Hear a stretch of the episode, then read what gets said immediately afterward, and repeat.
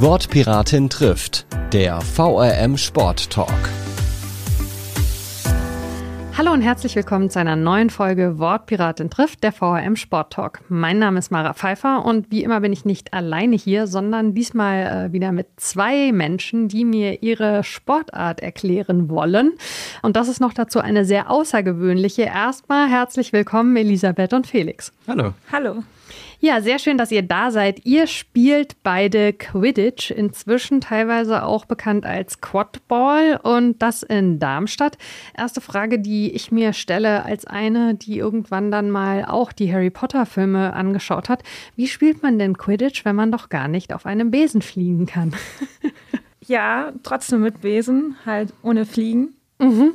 Aber so von, von den Grundregeln oder so von der Grundkomposition ist es wirklich einfach aus Harry Potter entnommen. Also ähm, sind sechs Spieler, beziehungsweise sieben, wenn ähm, die Suche aufs Feld kommt. Davon ist ähm, ein Keeper, drei Quaffelspieler und zwei Bieter.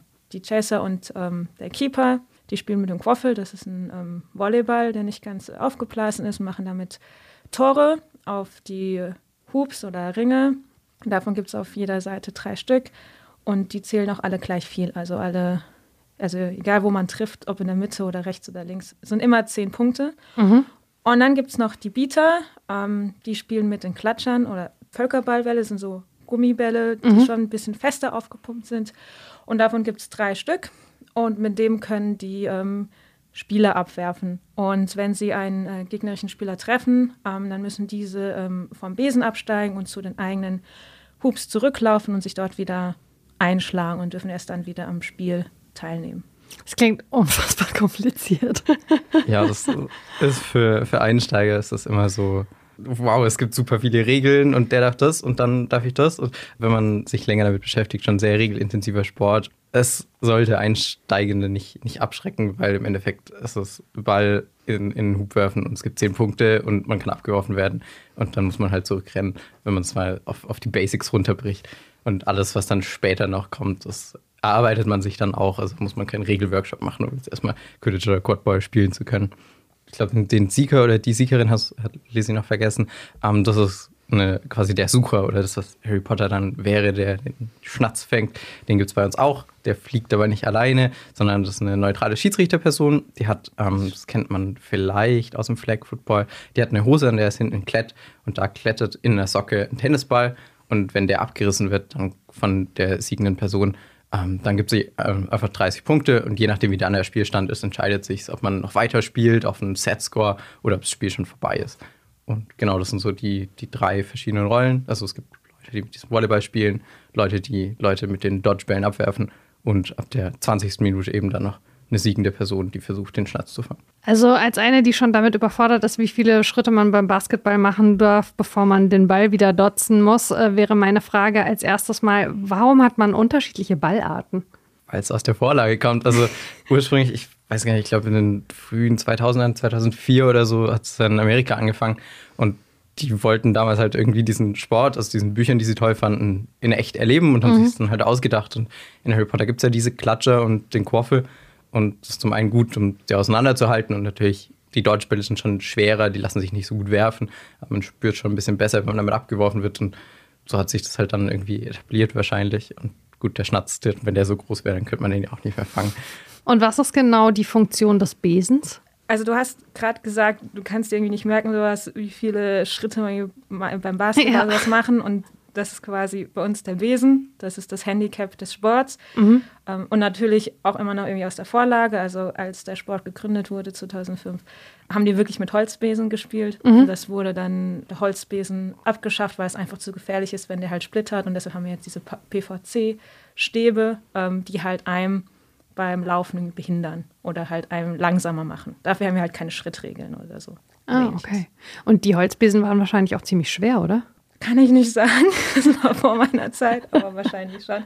Aber es gibt tatsächlich, wenn man auf YouTube ein bisschen schaut, vor allen Dingen im US-Quidditch, gibt es noch von der Optik auch coole Videos mit, äh, mit Holzwesen. Okay. Ähm, ihr spielt beide ähm, in Darmstadt, äh, bei den Darmstadt Athenas, richtig? Ich glaube, wir sprechen es meistens Deutsch aus mit Athena. Ah, okay, aber, alles klar. Wieder was gelernt. Genau. Ähm, könnt ihr ein bisschen was sagen? Es ist ja eine relativ kleine Liga, die Rhein-Main-Liga, in der ihr spielt. Und es gibt, wenn ich es richtig gelesen habe, deutschlandweit aber so um die 40 Teams. Begegnet man sich nur innerhalb der Liga oder dann auch noch darüber hinaus? Weil äh, ihr werdet ausgewiesen auf eurer Homepage als äh, deutscher Rekordmeister. ja, also äh, es gibt einmal die Ligen, mhm. davon gibt es sechs Stück. Also wir spielen in der Rhein-Main-Liga, aber es gibt noch eine für Baden-Württemberg, eine Bayern-Liga, eine NRW-Liga, eine Ostliga und eine Nordliga. Mhm. Und dort spielt man ganz normal eine Hin- und Rückrunde gegen ähm, die jeweiligen Teams. In unserem Fall ist es ein bisschen kleiner, also wir haben insgesamt vier Gegner diese Saison.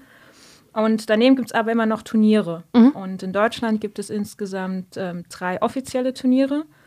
Das ähm, größte davon ist sicherlich der deutsche Quadball-Pokal. Ähm, der ist meistens im Frühjahr bzw. Frühsommer. An dem können alle deutschen Teams teilnehmen, die bei äh, unserem Dachverband, dem Deutschen Quadball-Verband, gemeldet sind. Dann gibt es noch die Deutsche Meisterschaft. Die ist jetzt tatsächlich noch gar nicht so lange her. Die mhm. war jetzt äh, Anfang Oktober. Das ist quasi das äh, höchste Turnier in Deutschland. Ähm, für das Turnier muss man sich tatsächlich auch qualifizieren.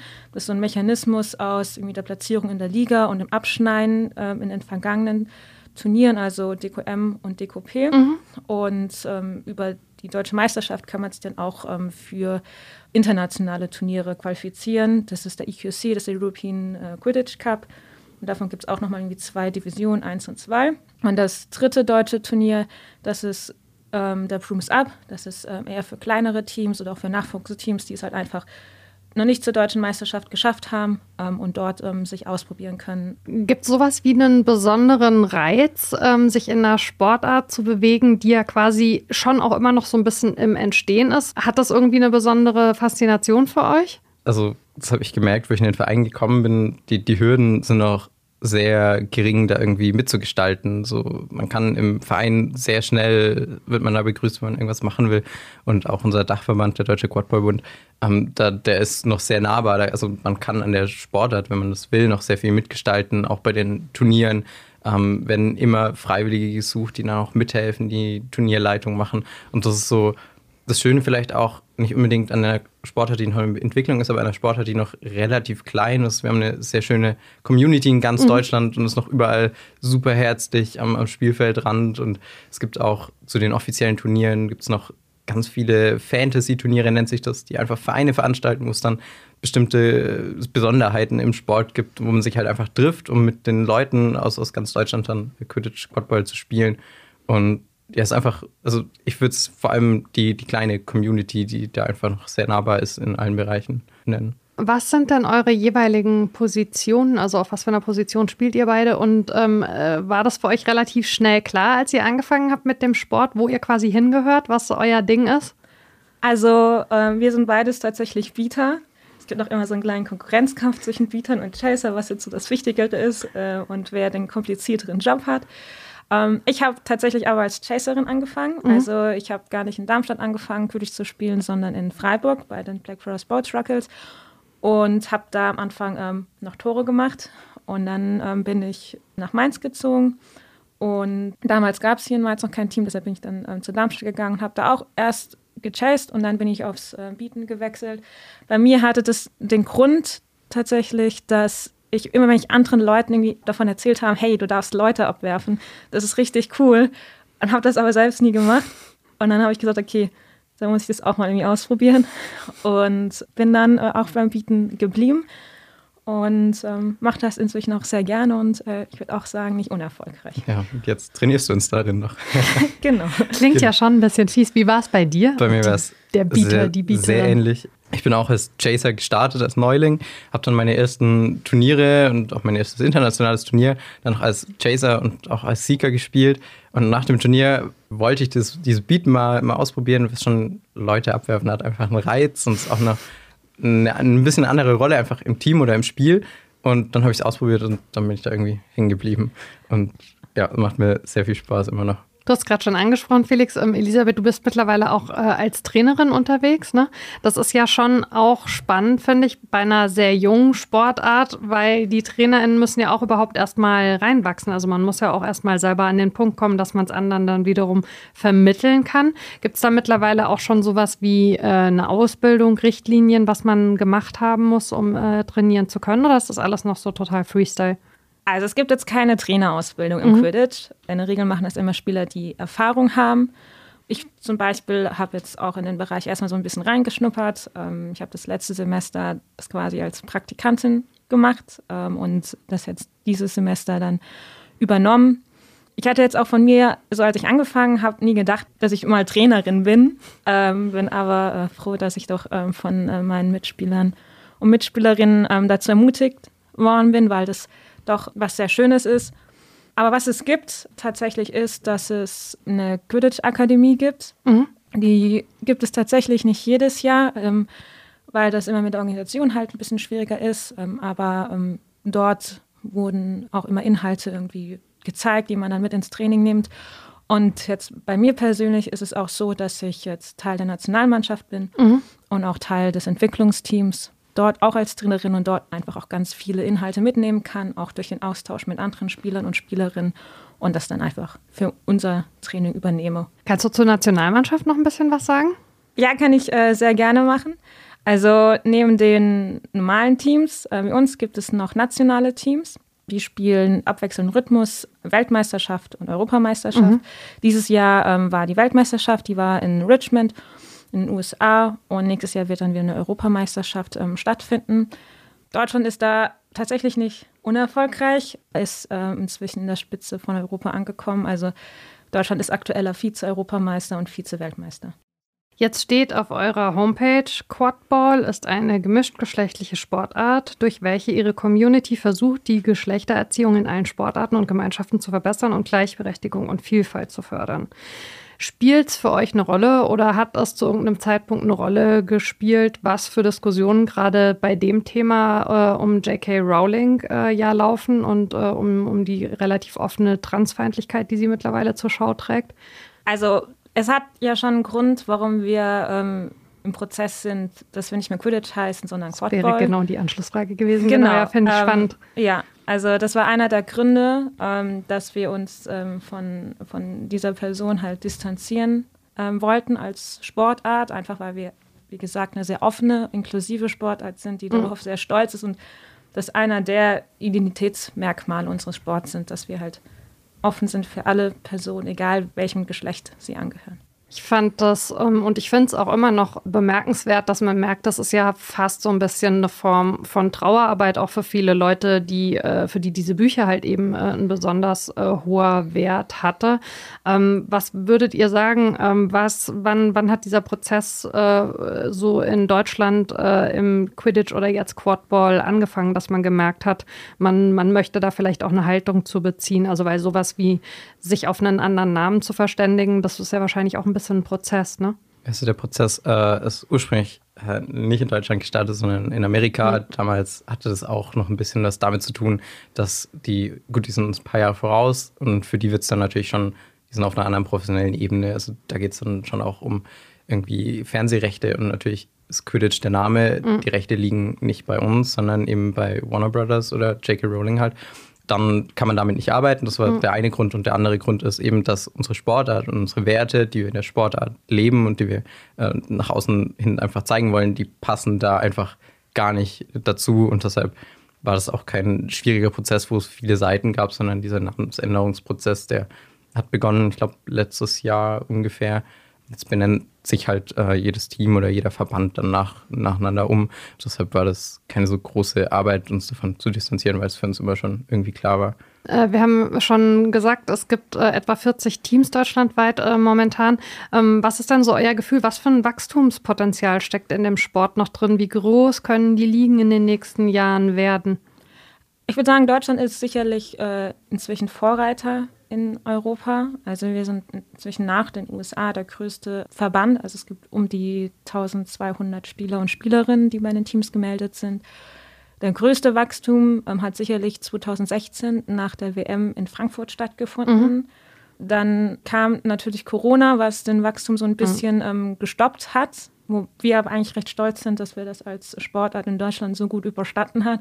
Sind wir tatsächlich auch aus äh, Darmstädter Sicht äh, ein bisschen stolz, äh, dass wir ähm, daran auch beteiligt sind, weil wir hatten ähm, zu Beginn des Jahres 2021 die Impf-Challenge oder die Impfmeisterschaft mhm. in, ins Leben gerufen und da haben dann 32 Teams durch sportliche Aktivitäten Punkte gesammelt und dann halt nach dem Prinzip von Schiffe versenken oder was halt Impfdosen versenkt. Das hat den Sport ah. nochmal sehr belebt und äh, ich würde sagen, auch dafür gesorgt, dass wir immer noch so viele sind. ähm, und äh, wie viele Leute seid ihr in Darmstadt? Wir sind 65 äh, aktive Mitglieder, ähm, von denen natürlich nicht immer alle ins Training kommen, ähm, weil viele dann auch jetzt irgendwie weggezogen sind, natürlich trotzdem noch Mitglied sind.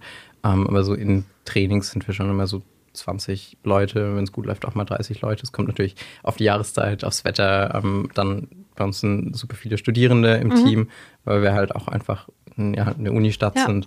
Ähm, wenn wir in Klausurenphase merkt man schon, da sind, sind die Leute dann leider mit anderen Dingen beschäftigt. Du hast die Studierenden gerade angesprochen. Gibt es sowas wie eine Kernaltersstruktur? Und was sind so eure Jüngsten und eure Ältesten vielleicht auch?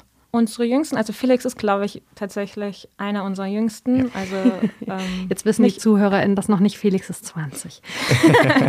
genau, ähm, aber ich sage so zwischen 20 bis so 28 ist so das Kernalter. Und dann gibt es aber inzwischen noch welche, die sich so 30 plus annähern ähm, oder sind. Ja. Genau, und wir haben jetzt seit letztem Jahr auch relativ neu ähm, Kidditch in Darmstadt in Zusammenarbeit mit einem lokalen Verein wo eben Kinder von 8 bis 16 dann mhm. ähm, auch schon Quidditch spielen können und fangen da noch sehr, sehr klein an. Äh, aber also die Zahlen und die Anmeldungen steigen, bietet der Sport schon an ein paar Standorten Möglichkeiten. Wie ist das denn bei euch ähm, auch so im äh, Wechsel von, von Sommer und Winter? Wo trainiert ihr? Seid ihr immer draußen? Was für ein Untergrund ist wichtig? Trainiert ihr im Winter in der Halle? Wie kann ich mir das vorstellen? Also der Sport selbst wird nur draußen gespielt. Und wir sind auch ein Team, das nur draußen trainiert. Ähm, wir sind Teil des Hochschulsports in mhm. Darmstadt und trainieren ähm, dienstags und donnerstags. Im Sommer trainieren wir tatsächlich dreimal, dann trainieren wir auch einmal im Bürgerpark. Aber es gibt auch Teams, die ähm, in den Winter irgendwie in die Halle gehen. Da findet dann halt eher dann so Techniktraining statt, also irgendwie Werfen, Fangen und ähm, Koordination und Kondition. Grund, auf dem wir spielen, ist äh, Rasen und Kunstrasen. Mhm einfach ähm, weil wir ja ein Vollkontaktsport sind und dann kann man nicht auf Boden spielen, wo man nicht fallen kann, mhm. also auf Schotter. Wenn man auf diesen Plätzen irgendwie ausweichen muss, weil vielleicht der Platz gesperrt ist, dann muss man da dann ohne Kontakt spielen. Aber offizielle Spiele werden dann auf solchen Plätzen nicht stattfinden. Und äh, was würdet ihr sagen, was muss jemand mitbringen, der sich äh, für den Sport interessiert? Braucht man bestimmte konditionelle Voraussetzungen? Ähm, keine Ahnung, spielt Größe eine Rolle? Wenn ich euch so angucke, nee, ihr seid sehr unterschiedlich groß. Was würdet ihr sagen? Das Einzige, was man auf jeden Fall mitbringen muss, ist Spaß und mhm. Lust, einfach diesen Sport zu spielen. Ähm, und alles andere, wenn man da jetzt hinkommt und seit ein paar Jahren keinen Sport mehr gemacht hat, einfach keine Kondition hat, klar kann man dann nicht ein ganzes Spiel durchspielen, ähm, aber auch dann kann man ins Training kommen, kann den Sport spielen und kann da Spaß dran haben. Und dann, wenn man dabei bleibt, entwickelt sich das alles. Also ich, auch von der Größe. Natürlich ist es von Vorteil, wenn man ein bisschen größer ist, ähm, aber auch als Kleiner ähm, kann man da irgendwie noch sich, sich durchwuseln und wird dann nicht sofort gesehen und ähm, kann dann da irgendwie Aktionen machen, die manchmal für, für große Leute nicht möglich sind. Ähm, also ich denke, da gibt es keine Einschränkungen also ein Sport mit einer schönen Community und mhm. auch bei uns in Darmstadt sind wir da besonders stolz drauf, dass wir auch sehr viel ähm, neben dem Sport machen. Ja, das äh, kann man äh, auch äh, unter anderem auf eurer Facebook-Seite sehr schön verfolgen. Wir werden natürlich alle Infos, ähm, wie man euch erreicht, wie man mit euch in Kontakt treten kann ähm, und auch, wo sich die Leute schon mal so ein bisschen ein Bild machen können, in den Show Notes verlinken. Da sieht man unter anderem auch, dass ihr bei gemeinsamen Ausflügen unterwegs seid, irgendwie äh, den CSD in Darmstadt und so weiter. Ähm, das heißt also, alle diese Infos machen wir natürlich zugänglich für unsere äh, Zuhörerinnen und Zuhörer. Vielen, vielen lieben Dank, äh, Elisabeth und Felix, dass ihr euch die Zeit genommen habt, hier ein bisschen was äh, zum Quidditch bzw. Quadball zu erzählen. War super spannend. Danke euch. Sehr gerne. Vielen Dank für Dankeschön. die Einladung.